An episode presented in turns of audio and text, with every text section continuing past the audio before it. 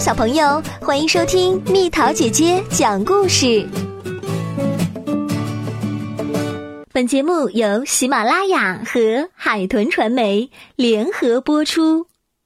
小女巫，小男孩托马和妈妈相依为命，靠一块小小的菜园维持生计。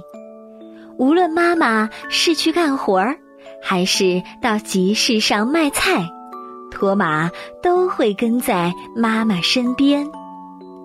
有一天，妈妈突然生病了，不停的发着高烧。妈妈，你一定要快点好起来呀！托马担心的说。托马想把菜园里的蔬果拿到镇上卖掉。再拿买菜的钱去请个医生。可是整个菜园里只剩下一个甜瓜，一个甜瓜能做什么呢？托马想着，还是把它摘了下来。他突然想起了妈妈的话：很久很久以前。尖山里住着一位很会调药治病的女巫，据说不管是什么病，他都可以药到病除。还听说他最喜欢刚刚摘下的甜瓜呢。哎呀，对了，我可以去请女巫帮忙调点药呀。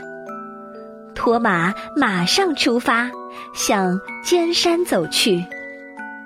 他来到尖山的大森林，走进了幽暗的树林。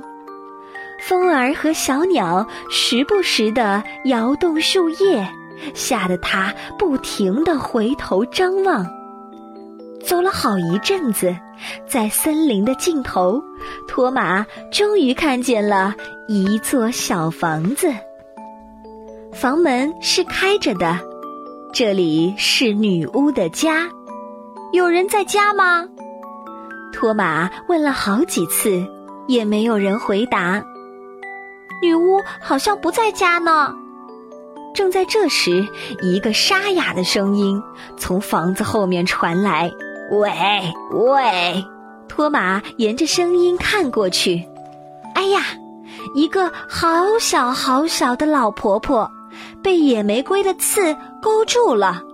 她的手腕和小腿上全都是伤，哎哎，发什么呆呀？快想想办法呀！托马急忙把老婆婆放了下来。哎，真倒霉呀！老婆婆嘟囔着，从口袋里拿出一盒药，涂在自己的伤口上。就这样，才一眨眼，伤口就不见了。我是女巫利特拉，我每长一条皱纹，身体就会缩小一点。你看，我现在就剩这么一丁点儿了。我可是无所不知，无所不晓。我知道你的妈妈生病了，不过我可没打算帮她调药。哼哼，我最喜欢看到人们担心难过的样子了。我带来一个刚刚摘下的甜瓜。托马把甜瓜抱起来，对小女巫说：“你以为这么个小玩意儿就可以收买我吗？哼哼，看那边吧。”托马顺着小女巫指的方向看去，天哪！菜园里竟然有一整片甜瓜。这样好了，如果你能为我做一件好玩的事情，我就帮你的妈妈调药。托马跳起来，在菜园里翻了个跟头。什么？就这样啊？瞧瞧，我还可以在空中旋转呢！小女巫骑着扫把，呼噜呼噜呼噜，在空中连续转了三圈儿。我年轻的时候可以转一百圈呢。你到底还会些什么呀？托马摘下一片大叶子。在上面挖了两个洞，做成了面具，太没用了！我看你还是赶快回家吧。”小女巫气呼呼地说。“好吧，我带你到镇上去吧。”托马慌忙说。镇上有好多好玩的事情呢。哎哎，那你就带我到镇上去。只要带他爬上那座高塔，他一定会觉得好玩的。托马胸有成竹，向镇上走去。他们走到高塔底下，托马打开门，沿着一级一级的台阶爬到了塔顶。以前，每当妈妈在市场上卖菜的时候，托马总会到这里来。这是我最喜欢的地方哦。他说着，从口袋里拿出一只小竹管，从管口看了出去。你看，在这里可以看到镇中心哦，好棒的！哎呀，真是笨的可以！我只要骑上扫把，想看什么就有什么。嘿嘿！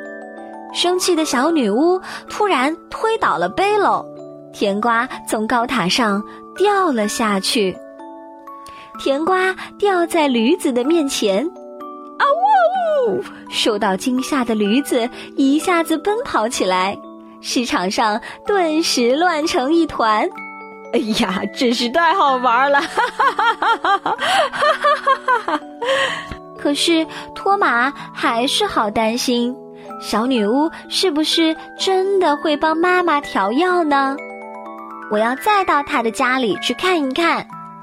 一路上，托马摘了些草药。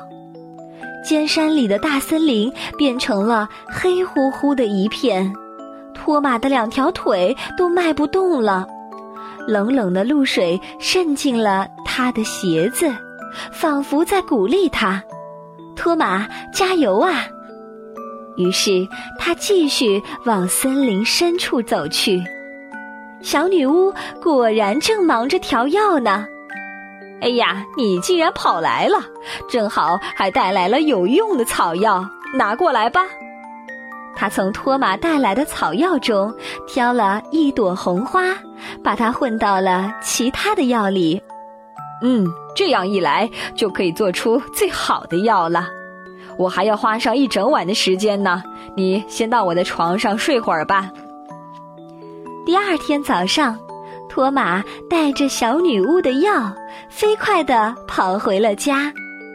女巫的药真的好有效，妈妈的高烧马上就退了。托马，真是谢谢你呀！妈妈抱着托马，不停地亲他的脸。托马反而有些不好意思了，他的脸颊顿时变得红彤彤的。好了，宝贝儿，故事讲完啦。